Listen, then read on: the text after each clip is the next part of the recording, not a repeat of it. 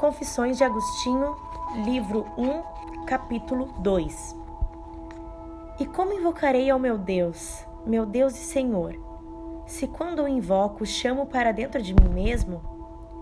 Que espaço há em mim para que meu Deus possa adentrar-me? Como poderá Deus adentrar-me? Deus este que criou o céu e a terra? Haverá, de fato, ó Senhor meu Deus, algo em mim que possa conter a ti? Poderão os céus e a terra, os quais tu fizeste e onde me criaste, conter a ti? Ou, já que nada em toda a existência poderia existir sem ti, tudo que existe, então, contém a ti?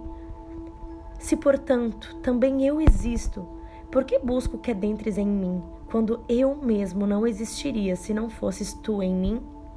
Por quê? Não estou eu nas profundezas do inferno e, mesmo lá, tu também estás. Pois se eu descer ao inferno, ali tu estarás. Então, eu não poderia existir, ó meu Deus, de forma alguma, se não fosses tu em mim.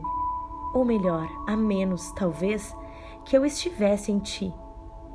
De quem são todas as coisas, por quem são todas as coisas e quem estão todas as coisas Ainda assim, Senhor, ainda assim. Para onde invocarei a ti? Se eu estou em ti?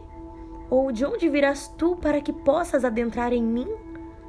Pois para onde poderei ir além dos céus e da terra? Que de lá, meu Deus, possa adentrar-me, se tu mesmo disseste: Eu encho os céus e a terra?